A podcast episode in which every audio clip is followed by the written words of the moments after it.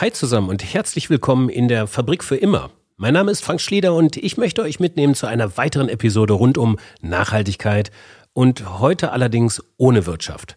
Zu Gast ist Aline Bücken. Aline ist selbstständig, Mutter von vier Kindern und Reisende.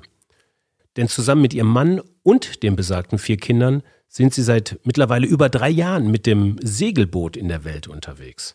Und darüber spreche ich mit Aline, wie das so ist, aus diesem Hamsterrad auszubrechen. Weil das war eben das Gefühl, was die beiden hatten, als sie beide, wie sie Freiberufler sind, arbeiten, die Kinder bis nachmittags in der Betreuung haben, sich eben im besagten Hamsterrad fühlten und eigentlich nur mehr Lebenszeit für sich und für ihre Kinder haben wollen. Diese Geschichte ist schon alt. Sie ist nämlich ein Jahr alt. Vor einem Jahr habe ich mit Aline gesprochen, im November 2019. Diese Geschichte habe ich veröffentlicht im Rahmen des Vorgängers dieses Podcasts, Slalom Nachhaltigkeit. Die Geschichte hieß Ausbruch aus dem Hamsterrad, wie ich gerade auch schon sagte, und das war eine der am meisten gehörtesten Episoden. Ich habe mir diese Geschichte vor kurzem nochmal angehört und auch jetzt wieder festgestellt, dass sie was mit mir gemacht hat, gerade in Corona-Zeiten.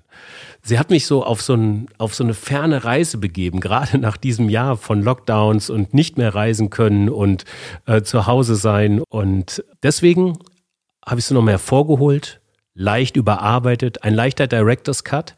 Und äh, herausgekommen ist eine knappe Stunde, ein schönes Gespräch, was ganz viele so Bilder im Kopf aufmacht. Aber äh, in diese Zeit, Ende November, Dezember im Jahr 2020, ähm, einfach vielleicht auch ein gutes, warmes Gefühl ins Herz bringt. Und vor allen Dingen eine Geschichte, die bei mir im Kopf hängen geblieben ist. Ich wünschte und ich würde mich freuen, wenn es auch bei euch so ist. Sehr inspirierend. Wir haben in dem Gespräch so ein paar Zeitangaben gehabt wir haben darüber gesprochen, zum Beispiel, dass Sie seit zwei Jahren unterwegs sind. Das war letztes Jahr. Also denkt euch eigentlich bei allen Zeitangaben, die da gefallen sind, äh, noch ein Jahr drauf. Ähm, das heißt, Sie sind jetzt auch noch unterwegs und ich habe mit Aline, kleiner Spoiler, äh, nochmal geschrieben, Ihnen geht's gut. Während des ersten Corona-Lockdowns lagen sie ein knappes halbes Jahr in Mittelamerika an Land und sind jetzt wieder unterwegs gewesen in Richtung Dominikanische Republik. Also Ihnen geht's gut, umso schöner ist das zu hören. Viel Spaß und Sinn in der Fabrik für immer. Fabrik für immer. Fabrik für immer. Fabrik für immer. Ja, hi Aline und äh, vielen Dank, dass du mein Gast bist in dieser Episode. Heute eine Episode über Abenteuer und Mut, über Aufbruch und Rückkehr, die Geschichte der Familie Bücken. Und Jung. Geschichte der Familie Bücken und Jung auf ihrer Reise um die Welt. Ja, ich freue mich, dass ich da sein kann. Aline, du reist um die Welt.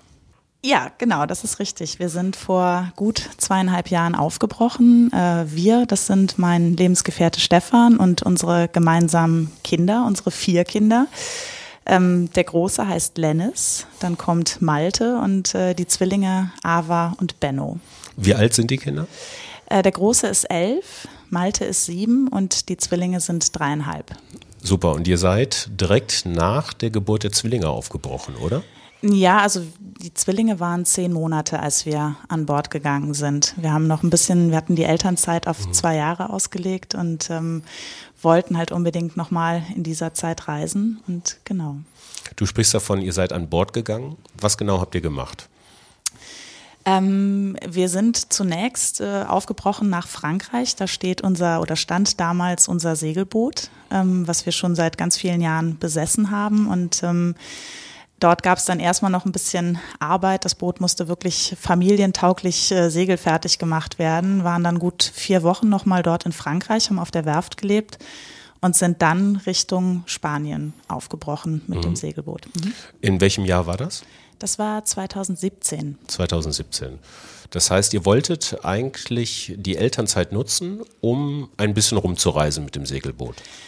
Ja, richtig. Wir hatten ganz lange schon, also wir, Stefan und ich, hatten ganz lange schon den großen Traum, ähm, mit dem Segelboot zu reisen, beziehungsweise war eigentlich der Traum, überhaupt zu reisen. Wir haben das äh, jeder für sich davor schon sehr gerne und viel getan, aber irgendwie hat es sich nie ergeben, dass wir das zusammen hinbekommen haben.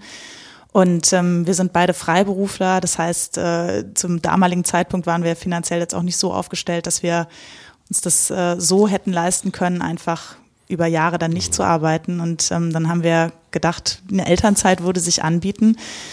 Und als ich dann zum dritten Mal schwanger geworden bin und sich Zwillinge angekündigt haben, war dann auch relativ schnell klar, das wird, also entweder nutzen wir diese Elternzeit oder es wird keine weitere geben. Deswegen, ähm, genau. Ja, ich kann mich an die Situation noch gut äh, erinnern. Wir kennen uns schon ein paar Jahre und ich wusste, dass, ähm, dass ihr zwei Kinder habt mhm. und ich habe dich gesehen, schwanger und habe mich sehr für dich gefreut und du sagtest dann nur ein Wort Zwillinge.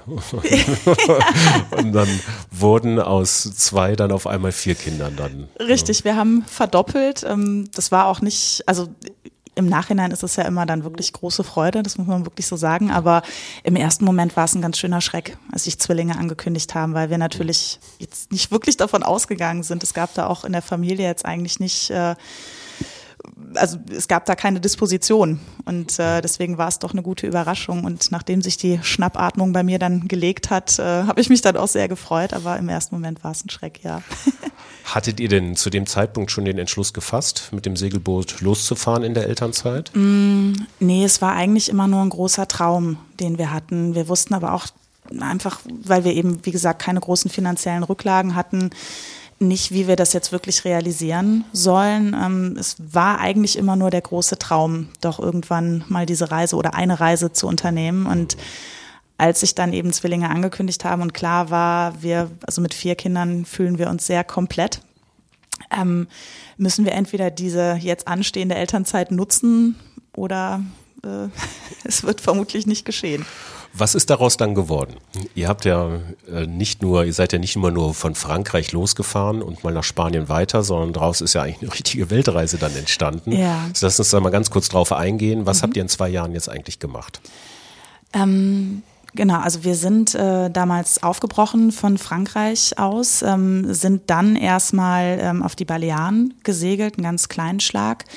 Ähm, und von dort aus haben wir uns dann die spanische Küste ein wenig runtergearbeitet wir hatten das Ganze ursprünglich eigentlich auf ein Jahr, eben das äh, zweite Jahr der Elternzeit ausgelegt. Ähm, das war der damalige Plan, weil wir überhaupt nicht absehen konnten, wie funktioniert das mit uns als Familie auf einem Segelboot. Ähm, ich, muss man dazu sagen, hatte auch eigentlich keinerlei Segelerfahrung vorab. Also wir waren einmal drei Wochen äh, versuchsweise äh, auf dem Segelboot vorher, das äh, damals auch nur mit den beiden Großen, das hat sehr gut geklappt, aber wir wussten eben nicht, wie funktioniert das jetzt noch äh, mit den beiden Kleinen und ähm, deswegen haben wir ganz vorsichtig erstmal nur ein Jahr geplant. Ähm, es hat dann aber alles ganz toll funktioniert und wir sind dann eben die spanische Küste runter bis Gibraltar, sind dann übergesetzt nach Marokko. Das war so das, äh, ja, die erste große ja, Auslandserfahrung kann man ja in dem Sinne nicht sagen, aber so ein bisschen unbekannter einfach. Äh, Afrika als Kontinent kannten wir jetzt so oder kannte ich vorher auch nicht. Und ähm, das war eine ganz tolle Erfahrung. Und dann sind wir von dort aus dann nach ähm, Gran Canaria übergesetzt, beziehungsweise erstmal nach La Graciosa, also auf die Kanaren.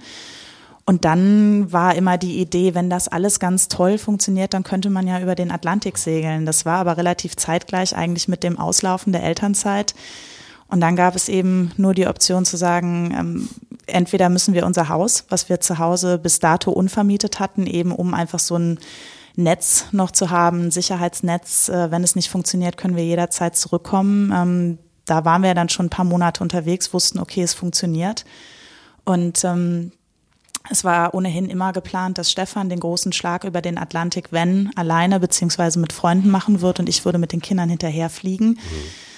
Da kommen wir, da kommen wir gleich bestimmt noch zu. Also aus dem, genau. aus dem einen Jahr sind es dann deutlich mehr. Es sind jetzt zwei Jahre, mhm. die ihr unterwegs seid. Ihr seid jetzt gerade in Deutschland. Ihr wart mhm. fünf Monate da und äh, seid jetzt auf dem Sprung äh, und es geht wieder für zwei Jahre weiter. Genau, so der Plan. Ähm, richtig. Also genau, wir sind damals dann, ich bin mit den Kindern noch mal kurz nach Hause geflogen. Stefan ist über den Atlantik gesegelt. Mhm und ähm, ich habe in der Zeit das große Glück gehabt, ähm, beziehungsweise, ja, ich weiß gar nicht, ob es Glück war oder Fügung, dass wir ähm, tatsächlich genau die Mieter gefunden haben, die sich darauf eingelassen haben, in ein möbliertes Haus zu ziehen für einen begrenzten Zeitraum ähm, und sich da tatsächlich auch richtig wohlfühlen. Das sind ganz, ganz, ganz tolle Leute. Und ähm, Dann bin ich mit den Kindern nach Martinique geflogen, habe da auf Stefans Ankunft gewartet und dann ging es von da aus dann weiter. Erstmal die kleinen Antillen hoch bis äh, Guadeloupe über mehrere Zwischenstationen und dann wieder ganz runter bis Trinidad, Tobago und ähm, von da aus dann rüber nach Venezuela. Ähm, da, weil es zum damaligen Zeitpunkt leider ja diese Schwierigkeiten in dem Land gab, sind wir dann nur auf so eine vorgelagerte, ein Inselarchipel, die Los Roques, wunderschön. Ähm, und von dort aus sind wir auf die niederländischen Antillen und von dort dann ähm, nach in die Dominikanische Republik, genau, und äh, über Haiti nach Jamaika und von Jamaika nach Guatemala, wo unser Boot gerade liegt und auf uns wartet. Auf euch wartet, kurz vor der Abreise nach Guatemala. Richtig, wir sind jetzt kurz davor zurückzufliegen. Ja. Mhm. Ähm, Stichwort zurück, ich mache mal einen kurzen Zeitsprung zurück zu dem Zeitpunkt, als ihr euch dazu entschlossen habt, auch ein Jahr Elternzeit zu machen. Mhm. Ähm, ich stelle mir das so vor, dass ihr hattet schon zwei Kinder mhm.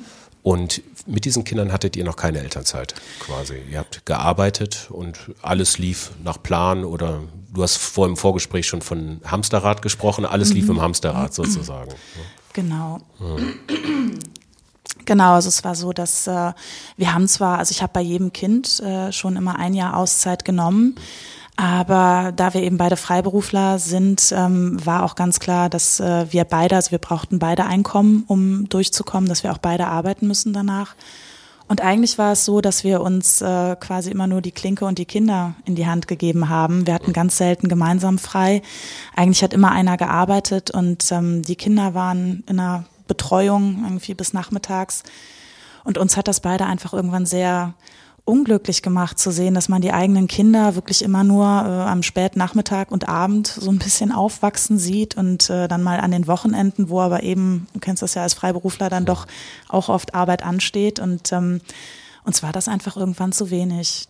Und, und äh, dieses Hamsterrad hat gefühlt auch immer stärkere Formen angenommen. Man war in so vielen Verpflichtungen und ähm, natürlich finanzieller Natur. Wir hatten ein Haus abzubezahlen und ähm, alles, was da dranhängt, ähm, das wurde uns einfach irgendwann zu viel. Wir wollten halt einfach gerne mehr Lebenszeit wirklich auch mit unseren Kindern haben und äh, haben uns eben dann damals dahin geträumt, dass man ja, wenn es nochmal eine Elternzeit gibt, man dann endlich mal eine wirklich gemeinsame Auszeit nehmen könnte. Mhm. Nun muss aus dem Traum ja dann irgendwann auch Realität werden. Wie kann ich mir das mhm. vorstellen? Es war eines Abends, die beiden Größeren waren schon im Bett, ihr saßt zusammen, habt eine Flasche Wein oder ein Bier mhm. aufgemacht und habt den Entschluss gefasst, wir wollen ein Jahr jetzt segeln. Mhm. Kann ich mir das so vorstellen? Ja, das ist äh, tatsächlich relativ ja. nah dran, wie es tatsächlich stattgefunden hat. Ähm, es geht ja eigentlich immer nur um diese, diese eine Entscheidung, die du treffen musst. Irgendwie der, der erste Schritt ist immer der mutigste. Also so empfinde ich das zumindest. Und ich war tatsächlich eigentlich eher die, die überzeugt werden musste. Stefan hatte von jeher diesen Traum. Für ihn war es viel näher. Ich war so ein bisschen ängstlich, auch wie das mit den Kindern auf einem Boot funktionieren kann, weil drei der vier Kinder ja nicht Schwimmer waren und ich da auch natürlich ein bisschen mit Ängsten beladen war. Und irgendwann kam aber dieses, also man muss dazu sagen, dass meine Eltern beide sehr früh verstorben sind und die hatten auch immer ganz viele Pläne, was sie denn später gerne noch machen möchten in ihrer Rentenzeit und äh, haben halt immer so ein bisschen in die Zukunft geplant und letzten Endes ist es nie dazu gekommen. Und ich glaube, das war bei mir so der ausschlaggebende oder das ausschlaggebende Moment, dass ich gedacht habe, das mache ich anders.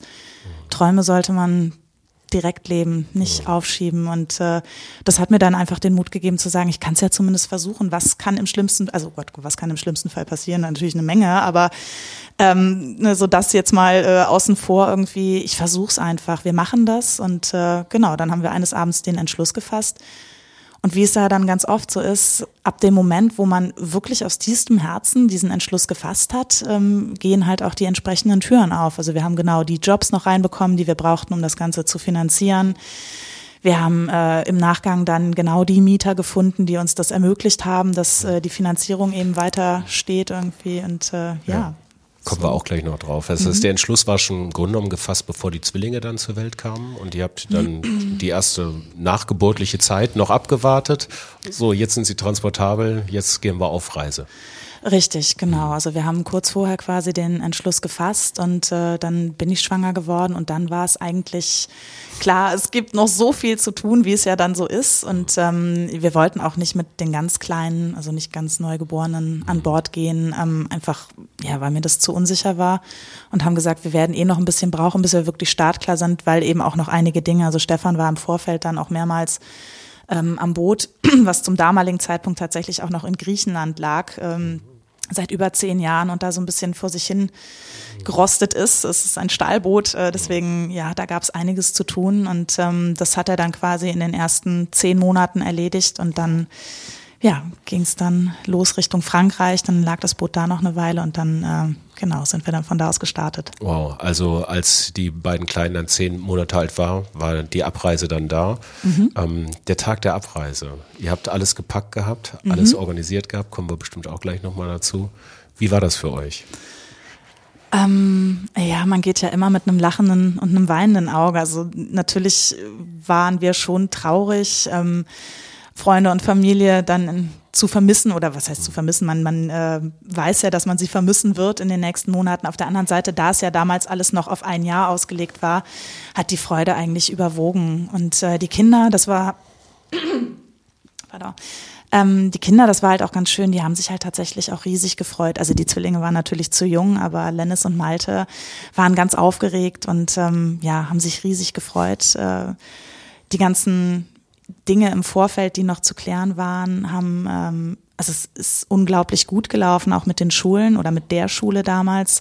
Das äh, ist tatsächlich auch so eine Frage, die uns, äh, wenn wir von unserer Reise erzählen, immer gerne als erstes gestellt wird. Wie habt ihr das mit der Schule gemacht? Ja, können wir direkt darauf eingehen. Das ist auch eine Frage, die ich habe. Wie habt ihr das denn alles gelöst? Also Organisation, zum einen, ihr habt ein schulpflichtiges Kind ja. und zum damaligen Zeitpunkt dann neun Jahre alt, mhm. ne? also schon voll in der ausgehenden Grundschule, glaube ich. Dann genau, dritte, dritte Klasse. Dritte, dritte mhm. Klasse. Ja, wie, wie macht man sowas? Ja, also wir hatten da einfach das ganz große Glück, dass die Direktorin der Grundschule tatsächlich ein Riesenfan unserer Reisepläne waren. Wir haben äh, sie relativ früh informiert und ähm, haben da auch immer mit ganz offenen Karten gespielt. Und äh, unglaublicherweise hat sie das von Anfang an total unterstützt und ähm, uns da wirklich sehr geholfen. Wir haben einen offiziellen Antrag auf Freistellung für zwei Jahre gestellt, der keine Überraschung natürlich abgelehnt wurde. Ähm, es ist aber so, dass jede Direktion einer Schule die Möglichkeit hat, Kinder bis zu einem Jahr in eigenem Ermessen zu beurlauben. Und davon hat unsere Direktorin Gebrauch gemacht, auch gegen den Willen der äh, Schulaufsichtsbehörde und hat äh, unsere Kinder oder unser Kind, damals war es ja nur Lennis, dann äh, für das erste Jahr der Reise freigestellt. Und ähm, wir haben dann mit der Klassenlehrerin damals irgendwie vereinbart, dass wir uns vierteljährlich E-Mails schreiben und sie uns halt über ähm, ähm, dass wir uns vierteljährlich E-Mails schreiben und sie uns dort äh, darüber informiert, was so die Hauptthemen sind, die gerade bearbeitet wurden. Und die haben wir dann an Bord nachgearbeitet, um äh, eben nicht den Anschluss zu verlieren. Mhm. Und es hat äh, nach anfänglichen Startschwierigkeiten dann auch wirklich gut geklappt. Okay. Nun sind aus diesem einen Jahr Schulfreistellung ja dann mhm. ist ja ein zweites geworden. Ihr seid jetzt fünf Monate in Deutschland. Mhm. Ähm, war Lennis während der Zeit jetzt in der Schule?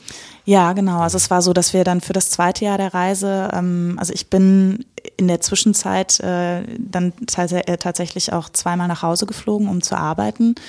Und äh, es hat sich genau so ergeben, dass ich äh, nach dem ersten Jahr unserer Reise quasi nach Hause geflogen bin, ähm, weil ich Jobs hatte. Und ich musste Lennis dann, also musste den deutschen Wohnsitz abmelden, das auch in Absprache mit der Schule, weil man uns schon gesagt hat, wenn wir das nicht tun, sie können halt kein weiteres Jahr beurlauben, würde, ähm, würden wir in jedem Fall mit finanziellen Sanktionen belegt werden. Deswegen haben wir den deutschen Wohnsitz abgemeldet. Damit ist man ja nicht mehr schulpflichtig. Und ähm, Somit konnten wir dann quasi ein zweites Jahr reisen. Malte, der in dem Jahr eigentlich eingeschult worden wäre, ist dann von der Direktorin fürs erste Jahr, also für sein erstes Schuljahr quasi auch nochmal beurlaubt worden. Und äh, jetzt während unseres fünfmonatigen Aufenthaltes sind die Kinder ganz normal zur Schule gegangen. Das heißt, Lennis ist äh, jetzt auf dem Gymnasium und Malte ist eingeschult worden. Die haben beide quasi ein Jahr verloren, ähm, was uns aber sehr recht war weil äh, die beiden ganz knapp am Stichtag jeweils äh, geboren wurden mhm. und ähm, immer ganz, also immer die jüngsten Kinder in der Klasse waren beziehungsweise gewesen wären. Und ähm, jetzt sind sie beide mit ihren besten Freunden in der Klasse. Irgendwie, das hat sich so ergeben und das hat wirklich ganz wunderbar geklappt. Also Lenny ist da ganz toll angekommen, schreibt super Noten. Und, äh, und auch da, an, auch an der weiterführenden Schule, sind wir wirklich durch offene Türen geschritten. Also man hat uns da äh, einen ganz tollen Start bereitet, war total offen und ähm, also es gab tatsächlich keine Schwierigkeiten, unglaublicherweise. Ähm, das heißt, um da kurz zusammenzufassen, ihr habt den deutschen Wohnsitz abgemeldet, der ist jetzt wo? Ähm, wir haben tatsächlich nur für die Kinder Ah, den deutschen Kinder, Wohnsitz. okay. Das geht. Also auch da war ich sehr überrascht. Ich habe immer gedacht, dass es äh, nur als Familie dann oder zumindest mit einem Elternteil äh, in, in Kombination geschehen muss. Dem ist aber nicht so. Man kann also auch nur die Kinder als unbekannt verzogen melden. Und ähm, wir sind weiter gemeldet, weil wir ja eben auch beide während der Reise dann gearbeitet haben, um eben die Reisekasse aufzubessern und einkommensteuerpflichtig äh, bleiben mussten. Kommen wir auch gleich noch zu. Ähm, aber die, ähm, das heißt, ihr habt also Teile des Unterrichtsstoffs dann auf dem Boot nachgeholt, sozusagen, in Absprache mit den Lehrern. Die Kinder wussten mal, was so ansteht, ihr auch. Genau. Habt dann quasi vor Ort ähm, die Elternausbildung, Elter, schulische Elternausbildung gestartet. Und offensichtlich ist das dann auch nicht schiefgegangen, weil die beiden in der Schule jetzt ganz gut mitkommen. Ne? Genau, also es, äh, ja, wir hatten die Schulbücher mit für die jeweiligen Klassen und ähm, haben am Anfang versucht, Schule so ein bisschen zu kopieren. Das äh, hat nicht funktioniert, muss man sagen. Ähm, und wir haben dann ein sehr freies Lernkonzept für uns gestaltet irgendwie. Und das, ähm, also jetzt so beispielhaft irgendwie, schreibt er jetzt zum Beispiel dann ein Referat über einen Fisch, den er beim Schnorcheln entdeckt hat, oder er äh, gibt mir eine Inhaltsangabe des letzten Fünf-Freunde-Buchs, was er gelesen hat, oder ähm, schriftliche Multiplikation, der haben wir uns so genähert, dass äh, er mit Stefan was gebaut hat und da mussten sie eine Fläche berechnen und äh, darüber konnte man dann schön die schriftliche Multiplikation einführen und über diese Verknüpfungen oder eben die Freude, weil ihm natürlich ein Fünf-Freunde-Buch viel mehr Spaß macht als jetzt irgendein weiß ich nicht, vorgegebener Text. Ähm, und darüber hat das dann tatsächlich super funktioniert. Und in diesem Eins zu eins Unterricht ist es halt auch so, dass du viel weniger Zeit tatsächlich aufwenden musst, als das jetzt einem ganzen Klassenverband eben nahezubringen. Und äh, das hat ganz offensichtlich ganz gut geklappt, ja. Und das wird jetzt auch die nächsten zwei Jahre noch so weitergehen dann. Ne? So der Plan, Ja. genau. Also mit dem Gymnasium sind wir so verblieben, die schicken uns die Klassenarbeiten noch zu, damit wir wirklich ähm, genau sehen können, wo steht die Klasse, welche Themen sind wichtig und äh, die werden wir dann nacharbeiten, beziehungsweise auch unter, naja, also Realbedingungen geht natürlich nicht ganz, aber na, er soll die tatsächlich schon auch äh, wirklich schreiben, die Klassenarbeiten. Und äh, den Stoff müssen wir uns natürlich dann vorher erarbeiten. Aber er hat da jetzt auch gerade eine riesen Motivation aus sich heraus, weil er eben mit seinem besten Freund in der Klasse bleiben möchte. Und äh, man uns ganz klar gesagt hat, da gäbe es von Seiten der Schule überhaupt keine Probleme, solange er eben den Stoff mitarbeitet, äh, kann er einfach mit der Klasse weitergehen, wenn wir dann irgendwann zurückkommen. Und er möchte das gerade auch unbedingt, genau wie Malte, der da auch ganz hoch motiviert ist. Und ähm, ich glaube, das ist tatsächlich also der, der beste Motor, wenn die Kinder das halt gerne wollen. Weil davor war es immer so, dass wir ihn so ein bisschen überreden mussten. Jetzt schau, schreib doch noch mal in ein Reisetagebuch, mach doch noch mal dies oder möchtest du nicht mal irgendwie ein Referat machen? Und ähm, wenn er das wirklich selber möchte, dann äh, ist es viel einfacher. Ähm, du hast es gerade eben schon angesprochen, äh, dass du auch immer wieder nach Deutschland zurückgekommen bist. Ihr habt das Haus jetzt vermietet. Können wir noch mal ganz kurz darauf eingehen? Das ist auch eine Frage, die bestimmt mich und alle beschäftigt. Wie finanziert man sowas eigentlich?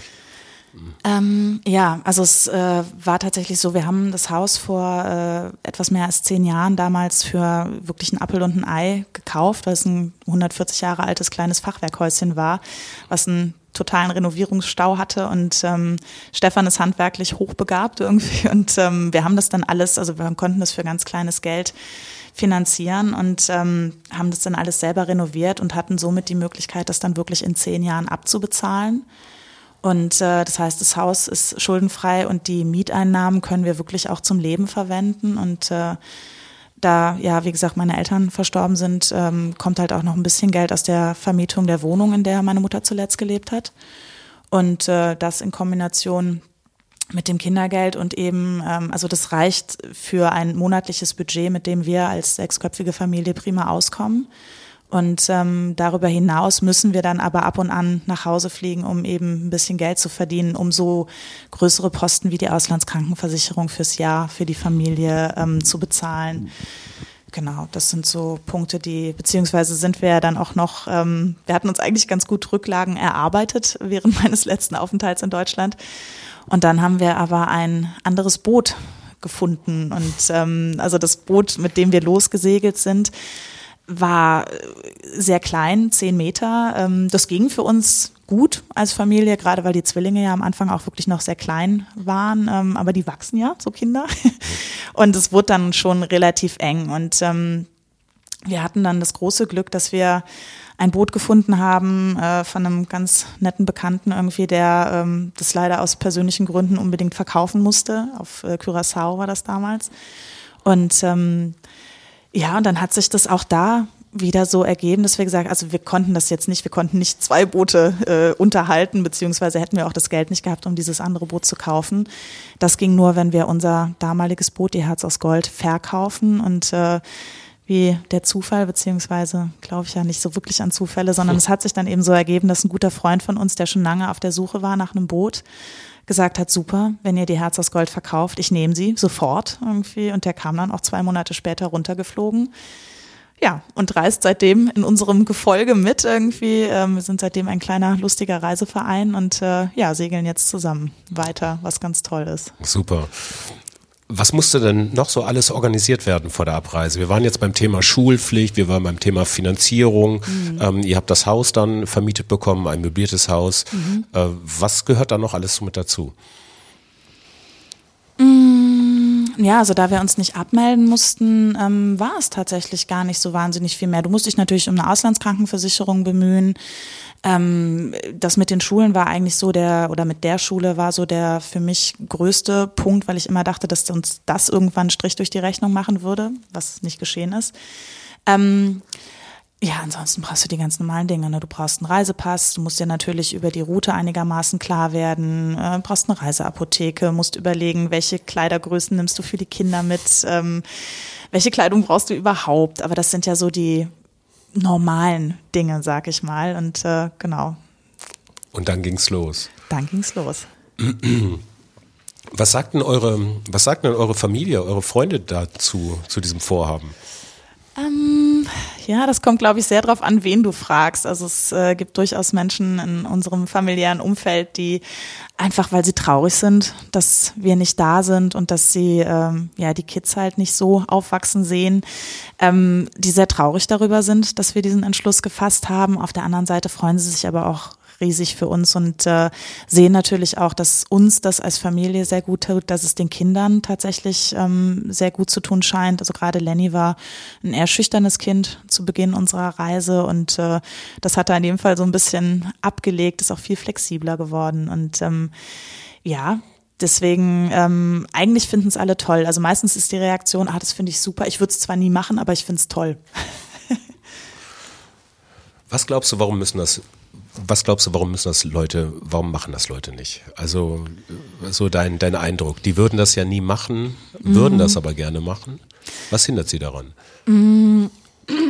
Ich glaube tatsächlich, also man gibt natürlich viele Sicherheiten auf. Ähm, Gerade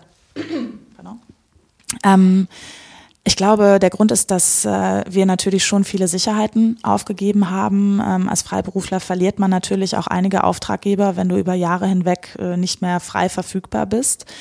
Und ähm, ich glaube, diese Angst vor dem finanziellen Risiko ähm, plus eben die Unsicherheit, wenn du in irgendeinem Land bist, gerade dann jenseits des Atlantiks auf irgendeiner kleinen Karibikinsel. Was ist, wenn mit den Kindern irgendwas passiert, ähm, wenn die krank werden? Also diese, diese Nichtplanbarkeit und Nichtvoraussehbarkeit plus den Umstand, dass äh, immer noch zwei unserer vier Kinder nicht schwimmen können und sich das alleine viele schon gar nicht vorstellen können mit äh, kleinen Kindern auf einem wirklich auch nach wie vor, also unser neues Boot ist auch nur einen Meter länger, aber das macht eine Menge in der Bootswelt. Ähm, und das können sich viele einfach, glaube ich, nicht vorstellen. Irgendwie, das, äh, man reduziert sich halt sehr. Also wir sind, ähm, haben natürlich nur das Nötigste dabei. Wir reisen mit sehr kleinem Budget. Das heißt, das ähm, ist jetzt in dem Sinne auch keine Urlaubserfahrung, wo man ständig Eis oder äh, Fritten essen gehen könnte.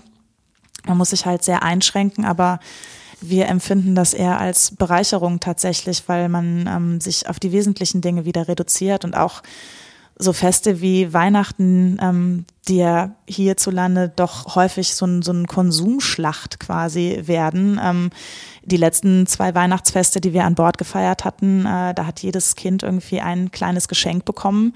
Und die sind schier ausgerastet vor Freude, weil es eben Geschenke waren, mit denen sie in dem Moment nicht gerechnet hatten. Und ähm, die haben sich riesig gefreut. Wenn man das gleiche Szenario nach Deutschland gesetzt hätte und die da vor ihrem einen kleinen Paket gesessen hätten, dann hätten sie ganz lange Gesichter vermutlich gemacht. Aber da war es dann eben was ganz Besonderes. Deswegen, man lernt äh, die kleinen Dinge tatsächlich wieder sehr zu schätzen.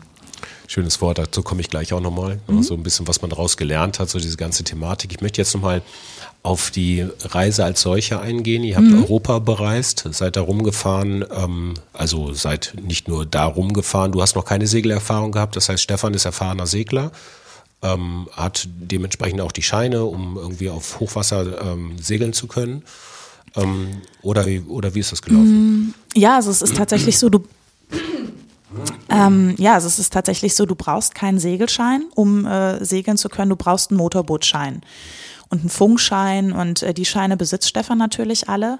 Er hat sich das Boot damals ähm, mit knapp 20 auch äh, nach dem Tod seiner Mutter damals gekauft, irgendwie, weil er halt auch einfach ein Projekt brauchte und ähm, hat es dann, wie gesagt, über zehn Jahre selber restauriert und renoviert. Und ähm, nee, also einen Segelschein hat er nicht. Er hatte das äh, als Hauptfach an der Uni, hat Sport studiert irgendwie ähm, und ist dann eben selber sehr viel schon gesegelt, bevor wir uns kennengelernt haben und hat es einfach in der Praxis tatsächlich alles von erfahrenen Skippern gelernt. Mhm.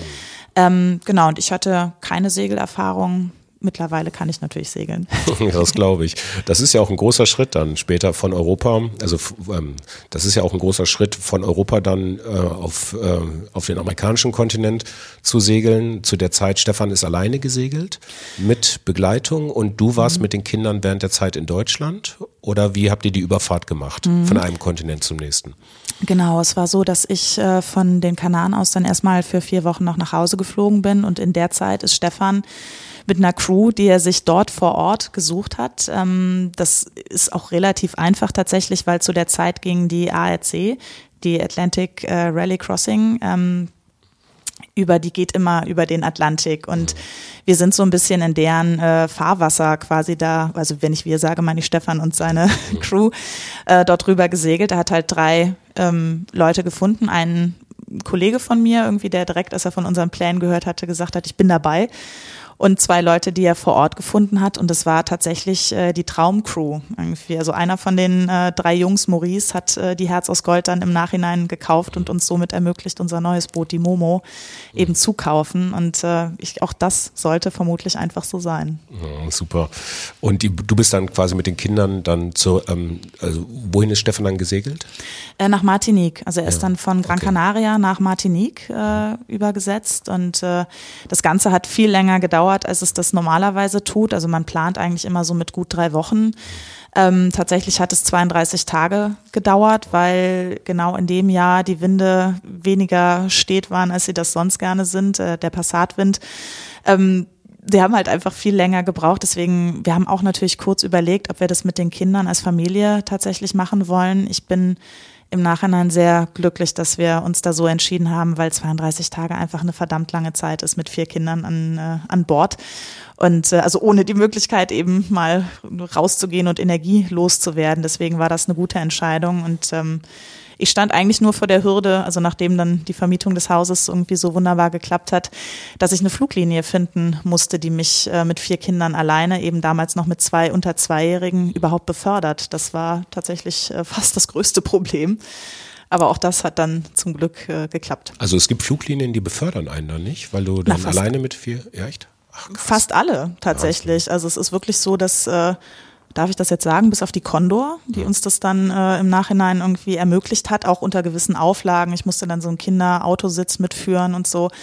Ähm, aber der Rest hat ganz klar gesagt, nein, Flugsicherheitsauflage, sie dürfen nicht zwei Kleinkinder, also vier Kinder mit einem Erwachsenen eigentlich generell eh nicht. Und äh, zwei Kleinkinder unter zwei mit einem Erwachsenen schon gerade gar nicht.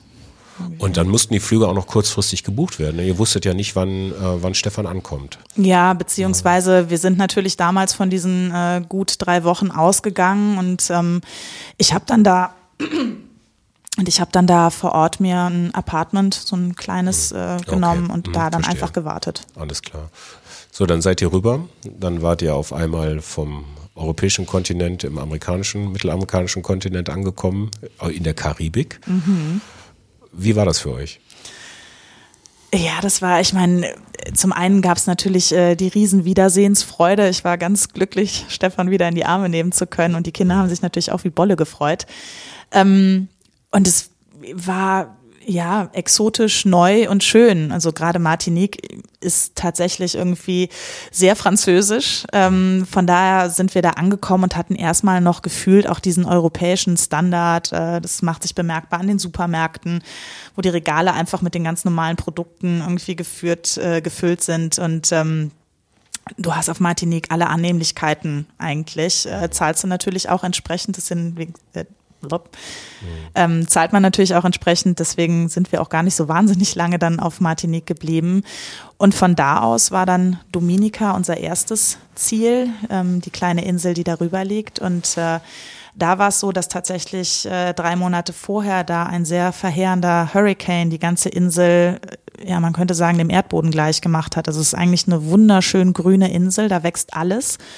Und als wir da ankamen, ähm, Stefan, muss man dazu sagen, war vor 20 Jahren schon mal in der Karibik und ähm, ist eben auch nach Dominica gesegelt. Und ähm, als wir dieses Mal da ankamen, hat uns immer vorgeschwärmt, diese wahnsinnig schöne, grüne, fruchtbare Insel. Ähm, die Insel war braun. Da standen noch vereinzelt irgendwie so ein paar Palmstämme rum. Irgendwie, es war ganz traurig anzusehen. Auf der anderen Seite ähm, war es auch unglaublich, weil als wir kamen, ging da gerade so wieder ein bisschen das normale Leben los und die waren natürlich auch ganz dankbar, dass überhaupt wieder Touristen kommen. Und wir haben da ähm, so nette Leute kennengelernt, also gerade auch von den Locals irgendwie, äh, mit denen wir uns echt so ein bisschen auch angefreundet haben. Also der Kontakt besteht bis heute. Und das war eine wunderschöne Erfahrung, da anzukommen und natürlich für uns alle eine ganz krasse Erfahrung, weil da gab es dann eben wirklich nichts. Ne, Es gab irgendwie so einen kleinen Markt, wo dann irgendwelche Ladies äh, das verkauft haben, was sie so im Garten noch äh, hochgezogen haben, was eben noch da war. Aber es war sehr wertvoll als Erfahrung, einfach auch mal zu sehen, ähm, dass es eben nicht normal ist, dass die Supermarktregale immer zum Bersten gefüllt sind und dass es eben auch nicht normal ist, dass jeder in einem Steinhaus lebt, was so ein Hurricane dann natürlich auch übersteht. Also es war wirklich in diesen Straßenzügen auch so, dass die Steinhäuser standen und dazwischen die ganzen Hütten, die dort eigentlich mal gestanden haben, die waren einfach weg. Also, und die Menschen haben da unter einfachsten Bedingungen gelebt. Ähm, haben aber trotzdem ihre Lebensfreude nicht verloren. Und das war für mich wirklich eine ganz, ganz schöne Erfahrung zu sehen, dass die Menschen dort, obwohl die alles verloren haben, immer noch ein größeres Strahlen im Gesicht haben als viele Leute, denen man hier so begegnet. Transportiert ihr das auch wieder, wenn ihr in Deutschland seid, in, in die alte Heimat sozusagen? Oder wie begegnet dir das dann, wenn du wieder hier bist und sagst, die Supermärkte sind zum Bersten gefüllt, äh, Leute strahlen nicht und so weiter und so fort? Wie, wie empfängst du sowas? Ja, man nimmt es überhaupt äh, sehr deutlich wahr. Ne, Solange du hier irgendwie die ganze Zeit bist, fällt es dir natürlich vielleicht auch hier und da mal auf, aber man nimmt es ganz anders wahr, wenn du ähm, das andere erlebt hast. Und also die Kinder waren fassungslos, als die jetzt das erste Mal hier wieder in den Supermärkten standen. Die haben vor den Regalen gestanden und konnten es gar nicht fassen, weil eben zwei Jahre eine lange Zeit sind in so einer Kinderwelt und ähm, sie es eben jetzt auch nicht so erinnert haben. Ich wusste natürlich, wie das hier aussieht, aber selbst mich hat es teilweise wirklich erschlagen und dieser Konsumwahnsinn, ähm, ja, das stößt mich persönlich tatsächlich mittlerweile eher so ein bisschen ab, wo ich denke, nee, das ist die komplett falsche Richtung aus so vielen Gründen. Also ich meine nicht nur, dass unser Reichtum eben auf der Armut von anderen Menschen gründet irgendwie, ne, so es geht ja nicht anders. Ähm, das sind alles Dinge, die werden dir auf einmal sehr bewusst, auch wie gedankenlos wir hier mit vielen Dingen umgehen irgendwie. Ähm, und die Probleme müssen dann andere ausbaden. Egal, ob das jetzt die Verschiffung unseres Plastikmülls oder irgendwas ist. Ähm, du siehst diese Dinge auf einmal so ein bisschen klarer und ähm, dir wird diese ganze Selbstverständlichkeit dessen, wie gut es uns hier geht, genommen. Und man bekommt einen Blick dafür, dass man verdammt dankbar sein kann, dass wir hier unter so guten Bedingungen leben dürfen, weil das eben einfach nicht selbstverständlich ist. Schöne Worte. Nicht, nicht selbstverständlich war es ja auch zu sechst, die ihr dann seid, auf einem Segelboot zu sein. Und auch immer aufeinander zu hocken. Also ich selber bin ja auch Familienvater und ich freue mich tatsächlich auch, zugegebenermaßen mal keine Kinder um mich zu haben. Ähm, wie, also geht man sich da nicht irgendwann tierisch auf den Keks? Doch, total. also ich müsste lügen, wenn ich jetzt sage, dass das immer alles nur Friede, Freude, Eierkuchen ist. Das, äh, so ist es tatsächlich nicht. Wir haben Phasen, da gehen wir uns alle ganz schrecklich auf den Keks. Jeder äh, ist mal von jedem genervt äh, in unterschiedlichsten Konstellationen.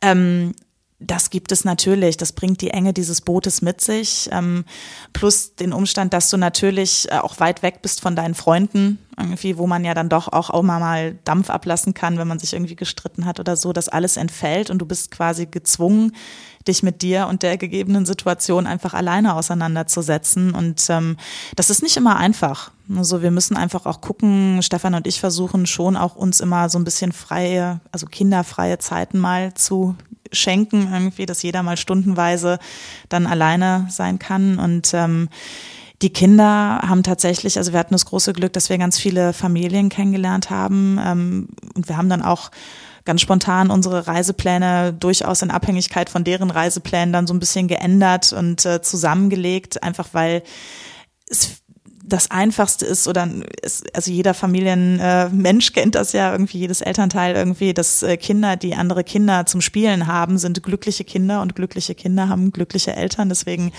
ähm, haben wir einfach geschaut, dass die Kinder nach Möglichkeit wirklich auch Spielfreunde da haben und dann ist es ganz lustig. Die fahren dann halt mit einem Dingi, also unserem kleinen Beiboot, fahren die dann zu einem anderen Boot, äh, spielen da irgendwie. Zum Teil hatten wir irgendwie drei Kinder zur Übernachtung, was eigentlich in dem Boot, die haben sich fast gestapelt, aber es ging und die haben es total genossen und ähm, ja, und dann war das alles in Ordnung. Solange andere Kinder da sind und die spielen können, dann gehen sich die Geschwister auch nicht mehr so sehr auf den Keks irgendwie. Und auf der anderen Seite ist es natürlich auch das große Glück, wenn dann keine Kinder da sind, äh, haben sie trotzdem sich. Also sie sind dann auch nicht alleine mit den Erwachsenen und langweilen sich, sondern sie ähm, haben schon immer noch Kinder zum Spielen da. Also du, du sprachst ja gerade davon, es gibt auch andere Familien, die das natürlich machen. Ähm, ist das so eine Community, die dann von Hafen zu Hafen schippert? Ähm, lernt man sich kennen, fährt ein bisschen wieder auseinander, trifft sich im anderen Hafen, wird also wird da irgendwas gebaut, was so, so Kita-Schul-like ist irgendwo oder wie? Ähm, ja. Was für Leute sind das? ähm, ja, also es gibt tatsächlich eine ganze Menge Familien, die ähm, sowas auch machen. Ähm, deutsche Familien auch die gibt es, die sind in der Regel ein Jahr, maximal zwei Jahre unterwegs, ähm, eben wegen der Schulpflicht. Es gibt sehr viele ähm, andere Familien, die, äh, keine Ahnung, ob das jetzt äh, Dänen, Iren, äh, Engländer, Amerikaner äh, sind, die tatsächlich viel langfristiger noch unterwegs sind und ähm, mit denen, also wir sind ganz wenig in Häfen oder Marinas, weil äh, das unser Budget nicht hergibt. Das heißt, wir liegen eigentlich immer vor Anker und da gibt's aber dann so Ankerfelder, wo dann eben, da trifft man sich dann, die kennst du irgendwann die Spots. Und äh, das spricht sich einfach tatsächlich auch rum. Also diese Seglergemeinschaft ist schon ähm, relativ eingeschworene und ähm, man hilft sich da auch sehr, man informiert sich und ähm, wenn du dann eine andere Familie kennenlernst, versuchst du natürlich dann auch einfach ne, wirklich dann die Zeit gemeinsam zu verbringen und gerade wenn es dann auch zwischen den Eltern noch gut passt, dann machst du das ja auch gerne. Ähm, Kitas oder jetzt äh, wirklich, also sowas gibt's natürlich nicht. Also, aber man hilft sich einfach gerne irgendwie, dass man eben mal die Kinder der anderen Familie dann stundenweise zu sich an Bord holt, damit die Eltern auch mal durchschnaufen können und ähm, ja, so. Das glaube ich. Du, also du sprachst ja auch davon, dass ihr euch da mitunter auch mal ein bisschen auf den Keks gegangen seid. Mhm. Ähm, was waren noch so für, also was waren auf eurer Reise noch so für Fuck-ups? Also was, was, mhm. wo hast du denn gemerkt, das ist jetzt so, oh, okay, ist das echt noch so cool, was wir hier gerade machen? Oder ist, sind wir da noch ein bisschen naiv dran gegangen oder sowas? Ähm, Thema Krankheit der Kinder, Thema, weiß nicht, Unfälle, strittige mhm. Seesituationen. Es ist ja auch nicht immer mhm. nur flaches Wasser. Ähm. Ja, also da gab es so ein, zwei Momente. Es wurde, also zum Beispiel irgendwie, wir waren noch keine vier Tage weg, da ist äh, bei uns zu Hause eingebrochen worden. Und wir hatten damals irgendwie noch Sachen, die eigentlich von einem guten Freund äh, am Tag unserer Abreise abgeholt werden sollten. Unter anderem der ganze Schmuck meiner Mutter, also so mein Erbschmuck.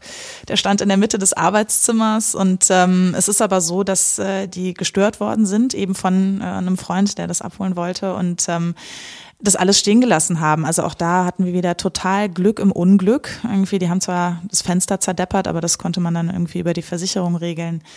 Ähm, in Marokko war es so, dass äh, die Kinder sich äh, bei dem Besuch eines Straßenrestaurants, äh, ähm, also auch Stefan, eine Lebensmittelvergiftung zugezogen haben, obwohl das echt nur so eine vegetarische Speise war. Ähm, und wir dachten, das sei unbedenklich. Und ähm, wir sind am Ende, war ich mit allen vier Kindern im Krankenhaus, weil die wirklich äh, ganz schlimm, ja, ganz schlimme Diarrhoe hatten und ähm, Malte dann auch noch Fieberkrämpfe in der Nacht bekommen hat. Und das war dann so der Moment, wo ich gedacht habe, okay, jetzt brauchen wir Hilfe. Aber da war es zum Glück so, dass wir da, das war eines der wenigen Male, die wir wirklich in der Marina lagen. Und das war eine ganz tolle Marina, die äh, Frauen, die da gearbeitet haben, Hanan allen voran, ähm, sprach super Englisch irgendwie und hat sofort alles organisiert. Wir sind dann von der Marine aus dann in, erst zum Kinderarzt und dann ins Krankenhaus gebracht worden und es war so rührend. Also da waren wirklich die Mitarbeiter der Marina kamen vorbei, um zu gucken, ob alles gut ist, ob wir irgendwas brauchen. Irgendwie, man hat sich da wirklich ganz toll und herzlich um uns gekümmert. Insofern war das zwar erstmal ein Riesenschreck, ne, du bist irgendwo und weißt nicht, was machst du jetzt. Ähm, aber im Nachhinein muss ich sagen, war es eigentlich fast eine tolle Erfahrung, weil diese Herzlichkeit, die uns da entgegengebracht worden ist und die Hilfsbereitschaft war so unfassbar. Also wirklich so unfassbar, auch nicht zu vergleichen mit dem, was man hier so kennt irgendwie. Und ich will das jetzt hier gar nicht schlecht drehen, um Gottes Willen, aber das ist wirklich, es war einfach auffällig, ähm, wie sehr man sich da gekümmert hat. Und ähm, insofern war es am Ende eigentlich fast eine ganz schöne Erfahrung irgendwie. Und ähm, Klar gab es Momente, wo sich das Wetter während eines Segeltrips, ähm, also wir versuchen halt immer eigentlich nur ganz kleine Schläge zu machen, sind mittlerweile auch dazu übergegangen, dass wir eigentlich vornehmlich nachts segeln, also am Nachmittag lossegeln, die Nacht dann durchsegeln, ähm, was den Vorteil hat, dass die Kinder schlafen und äh, ich dann auch viel ruhiger bin irgendwie und diese Ruhe äh, macht, dass ich auch weniger seekrank werde, weil ich da tatsächlich ab und an so ein bisschen mit zu tun habe, je nach Kurs. ähm, und ich habe eine ganz andere Ruhe, wenn ich weiß, die kleinen Kröten liegen alle unter Deck, schlafen sicher, es kann keiner über Bord gehen.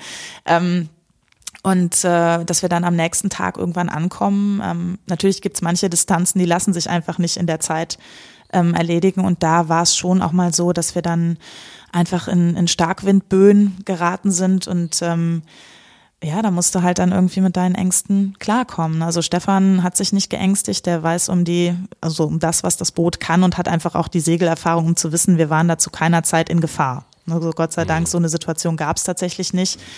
Aber für mich als äh, damals noch äh, neu Frischsegler waren das schon Situationen, wo ich sehr an den Rand meiner äh, Ängste oder Kräfte gekommen bin. Und ähm, ja, ich meine, letzten Endes bist du in der Situation drin. Du hast zwei Optionen. Entweder du drehst durch, aber da ist ja dann auch niemanden äh, mitgeholfen.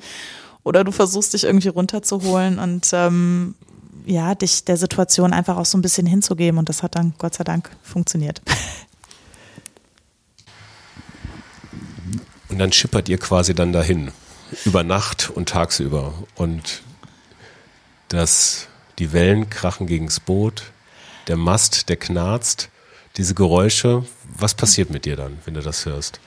Ähm, am Anfang, als die Geräusche alle unbekannt waren, hat es mich eher geängstigt. Also auch diese Situation, äh, über die ich gerade sprach, als wir dann mal in äh, ja, Böen mit Starkwind gekommen sind, ähm, in so einem Stahlboot, das hat eine unheimliche Geräuschkulisse, wenn da die Wellen gegen das Boot klatschen, beziehungsweise der Bug vorne ins Wasser kracht. Ähm, und das hat mich einfach geängstigt, weil ich auch wirklich Angst vor Materialbruch oder irgendwas hatte.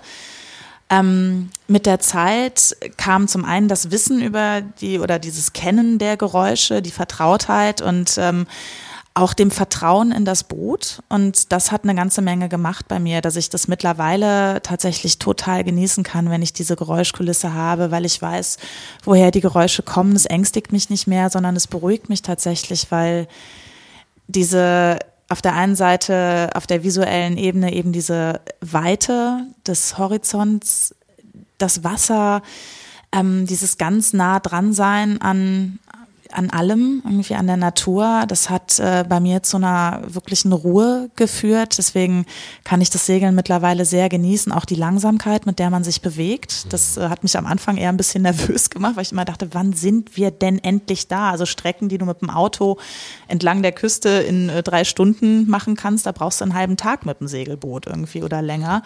Ähm, das ist was, worauf man sich einlassen muss. Das ist, glaube ich, ein Teil des Prozesses. Und selbst die Kinder sind mittlerweile total ruhig. Die hören dann mal ein Hörbuch oder lesen was, malen was. Ähm, wir spielen eine Runde Kniffel. Also es sind, äh, es kommt da wirklich ganz viel Ruhe rein. Also selbst die beiden ganz Kleinen sind da wirklich von einer ganz anderen Ruhe während unserer Segeltrips, als das jetzt äh, zum Beispiel gegeben ist, wenn wir vor Anker liegen. Dann sind wir immer, also man hört uns lange, bevor man uns sieht, in so einer Ankerbucht. Könnt ihr diese Ruhe jetzt wieder in den Alltag mitnehmen? Jetzt war seit der fünf Monate jetzt hier in Deutschland wieder, ähm, bevor es wieder losgeht. Mhm. Ist das irgendwas, was dauerhaft ist, was ihr transportieren könnt ähm, in, diese, in dieses womögliche Hamsterrad wieder? Mhm. Oder was hat das noch mit euch gemacht? Ja, also es ist ja unglaublich, wie schnell man in diesem Hamsterrad dann auch wieder drin ist, eben weil, ich meine, wir sind ja wirklich auch mit dem äh, Ziel hierhin gereist. Natürlich wollten wir unsere Familie und unsere Freunde wiedersehen nach der Zeit. Aber äh, der ganz klare Hintergrund war auch natürlich Geld zu verdienen. Insofern äh, war es wieder so, dass einer von uns beiden gearbeitet hat, ähm, quasi durchgängig. Und ähm, man ist da sehr schnell wieder drinne in diesem ganzen ja, Zwängen klingt immer so blöd, aber ist ja so letzten Endes. Du musst Geld verdienen, die Kinder sind zur Schule gegangen, du musst morgens um Viertel nach sechs aufstehen, weil sonst kriegst du das alles nicht hin. Ähm, das geht ganz schnell, dass man das verliert, aber man kann sich das bewusst tatsächlich zurückholen. Also ich merke schon, dass es jetzt Situationen gibt, da wäre ich früher, äh, schon wieder das innerliche Zittern gekriegt und jetzt merke ich einfach, dass ich mich wirklich äh, ganz bewusst da zurücknehmen kann mir denken kann, hey, atme mal kurz durch, ne, so die, die Wichtigkeit von vielen Dingen, also was man hier auch so schnell meint, was alles so total wichtig ist, ähm, wenn man das nochmal kurz überdenkt, irgendwie, was ist denn wirklich wichtig? Das sind eigentlich gar nicht so wahnsinnig viele Dinge. Ähm, ja, mit den mhm. neuen Relationen kann man dann auch mit mehr Ruhe tatsächlich an viele Dinge drangehen. Mhm. Ähm, ihr seid jetzt in Deutschland, das Haus ist ja vermietet. Mhm. Mal kurz ein Wort dazu. Ihr lebt wo? ja, ähm, wir haben tatsächlich die letzten fünf Monate ähm, hauptsächlich in dem Wohnwagen von ganz lieben Freunden von uns, die, äh, als sie von unseren Plänen gehört haben, beziehungsweise haben wir das im Vorfeld tatsächlich abgeklärt, die direkt meinten, ihr könnt in unserem Wohnwagen leben. Und äh, da haben wir ja weite Teile unserer Zeit hier verbracht. Das war ja auch irgendwie dank des schönen Sommers jetzt nicht so ein Riesenproblem. Wir haben dann immer bei Freunden oder Familie eben vor der Tür gestanden, um da dachte, die sanitären Einrichtungen und ähm, ja, und auch mal die Küche nutzen zu können. Und äh, jetzt wohnen wir gerade bei anderen ganz lieben Freunden in deren Haus, was äh, sie gerade gekauft haben. Da wird die obere Etage äh, renoviert, komplett, kernsaniert quasi. Und äh, unten sind aber zwei Räume, die von den Renovierungsarbeiten nicht betroffen sind und in denen leben wir gerade ganz rudimentär. Ganz rudimentär. ja. Jetzt geht's dann wieder los. Wir mhm. haben jetzt ähm, Ende November 2019. Ihr fliegt wann wieder los? Äh, in vier Tagen. In vier Tagen geht's ja, wieder los. Ja. Und ihr seid zwei weitere Jahre ohne Unterbrechung unterwegs. Wie habt ihr das geplant? Ja, also so der mhm. Plan irgendwie, dass ähm, ja, wir haben überlegt, dass wir jetzt äh, dann wirklich nochmal zwei Jahre am Stück auch weg sein wollen. Das hat ein bisschen damit zu tun, dass die Kinder schon angemeldet haben, dass sie eigentlich gerne auch wieder nach Hause wollen, weil die natürlich jetzt äh, wieder hier in ihrem Freundeskreis integriert sind. Und ähm, es wäre aber tatsächlich so, dass wenn wir jetzt äh, uns vornehmen würden, nächstes Jahr nach Hause zu kommen, müssten wir quasi nach Guatemala fliegen, ins Boot steigen und uns sofort auf den Weg machen und das auch ohne große äh, längere Zwischenstopps irgendwo. Und ähm, einfach weil der Rückweg natürlich auch nochmal was dauert und so fühlt sich das für uns alle tatsächlich gerade noch nicht an. Deswegen haben wir jetzt im Familienrat quasi diese Zwei-Jahres-Lösung beschlossen und haben gesagt, okay, dann reisen wir jetzt noch ein Jahr frei und äh, im nächsten Frühjahr machen wir uns dann irgendwie auf den Rückweg so langsam und ähm, beziehungsweise nicht im nächsten Frühjahr, Blödsinn, äh, im nächsten Frühjahr. Herbst dann, um dann eben im äh, darauffolgenden Frühjahr dann den Schlag über den Atlantik machen zu können. Irgendwie auch da wird Stefan wieder alleine mit Crew segeln und ich werde mit den Kindern nochmal fliegen. Ähm, und um den Kindern das auch nicht zu schwer zu machen, weil dieses Hin und Her zwischen den Realitäten, ähm, immer wieder Abschied nehmen, das ist ohnehin was, was sie lernen mussten, jetzt auch von den Familien, die wir da vor Ort kennengelernt haben. Man muss sich halt immer wieder verabschieden. Ähm, und das wollten wir ihnen nicht noch schwerer machen als äh, unbedingt nötig. Deswegen haben wir gesagt, sind wir jetzt lieber noch einmal am Stück, wirklich äh, diese zwei Jahre weg und dann kommen wir zurück und dann sind wir auch zurück. So zumindest der Plan. Wenn du jetzt so guckst, die Zeit ähm, heute, die Zeit, was kommen wird. Nee, warte mal, kurz eine andere Frage vorab. Mhm. Habt ihr jetzt schon eine Reiseplanung für das nächste Jahr? Wohin geht's weiter? Ja, ähm, also wir haben äh, natürlich sowas wie einen Reiseplan. Ähm, ich habe kürzlich zu diesem Thema einen sehr netten Spruch gehört. Wenn du Gott zum Lachen bringen willst, dann erzähl ihm von deinen Plänen. ähm, so ist es tatsächlich. Unsere Pläne haben sich samt und sonders eigentlich immer alle geändert. Deswegen bin ich da mittlerweile sehr vorsichtig. Aber wir haben zumindest das Vorhaben, jetzt erstmal dort anzukommen mit ein bisschen Zeit, eben auch um allen die Möglichkeit zu geben, erstmal wieder wirklich auch gefühlt an Bord anzukommen. Dann wollen wir gerne über Belize nach Mexiko reisen, äh, von dort aus nach Kuba übersetzen und dann mit viel Zeit äh, Kuba erkunden und ähm, wollen dann zur nächsten Hurricane-Saison eigentlich gerne in Kolumbien beziehungsweise Panama sein weil dort eben auch viele Freunde, andere Familien äh, sein werden. Und ähm, ja, und danach, wenn dann die Hurricane-Saison vorbei ist, machen wir uns langsam quasi auf den Rückweg. Das heißt wieder hoch Richtung Martinique vermutlich und von dort aus geht's für uns dann zurück und für Stefan rüber. Wenn du so ein bisschen ähm, schon in die Zukunft guckst und dich vergleichst oder ihr euch vergleicht mit dem, wie ihr gestartet seid, ähm, zwei Jahre Freiheit ins Land gegangen. Was ist für dich Freiheit? Freiheit ist für mich, dass ich oder wir die Entscheidungen so treffen können, wie wir das wollen. Also ich finde, das größte Geschenk ist eigentlich Zeit. Und ähm, dass wir unsere Zeit einfach freier einteilen können, dass wir natürlich unter oder durch Verzicht auf gewisse Sicherheiten, ähm, aber einfach dann eben dieses Maß an Freiheit haben, uns unser Leben so zu gestalten, wie wir das gerade wollen. Aline, ich danke dir. Danke dir fürs Gespräch. Danke dir, dass du das mitgemacht hast. Ähm, du warst da sehr von Anfang an sehr offen. Und ähm, äh, ich wünsche euch viel, viel Spaß und viel Glück für die nächste Zeit. Und vielen Dank ähm, für diese ganze Inspiration. Auf bald. Ich danke dir, Frank. Es war mir ein Fest. Ja, das war die Geschichte von Aline Bücken und ihrer Familie rund um die Welt. Ich hoffe, euch hat es gefallen. Ähm, wenn es euch gefallen hat, dann abonniert diesen Podcast gerne, schreibt mir auf LinkedIn oder wo auch immer, ihr werdet uns finden. In der nächsten Episode geht es um Purpose und ich habe zu Gast äh, Jochen Schmidt-Thelen und Anna Jona, die Gründerin von Wildlingsschuhen und wir sprechen darüber, was das eigentlich ist, dieser Purpose und was das mit ihrem Unternehmen, nämlich Wildlingsschuhe, so gemacht hat und noch machen wird. Ähm, ziemlich spannendes Gespräch ist da rausgekommen. Hört mal rein. Euch wünsche ich eine schöne Woche. Auf bald und viel Spaß und Sinn weiterhin in der Fabrik